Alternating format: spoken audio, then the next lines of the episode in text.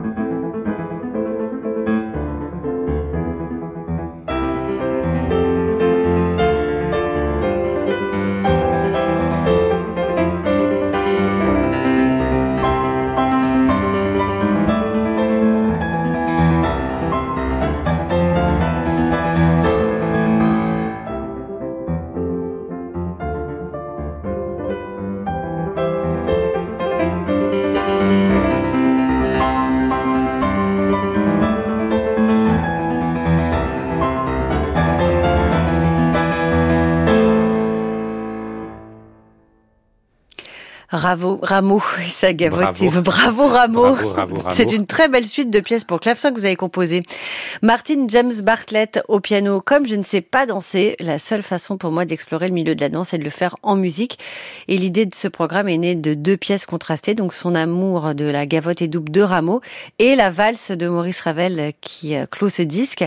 L'approche de Martin James Bartlett n'est pas dansante. Alors ça peut paraître paradoxal et c'est amusant parce que euh, c'est ce que vous m'avez dit. Mais oui. Vous m'avez dit c'est marrant, ça swing pas trop. Mm. Et je vous ai dit c'est exactement euh, ce que ce que moi aussi j'ai trouvé, mais ça ne m'a pas posé de problème parce que euh, j'ai aimé la manière dont il avait construit ses œuvres au piano. C'est un autre parti pris avec un sens des couleurs et puis un toucher qui se métamorphose beaucoup. Et finalement c'est un jeu intelligent dans la construction qui regarde peut-être euh, plus effectivement de la structure des œuvres que de leur côté swing si on peut dire.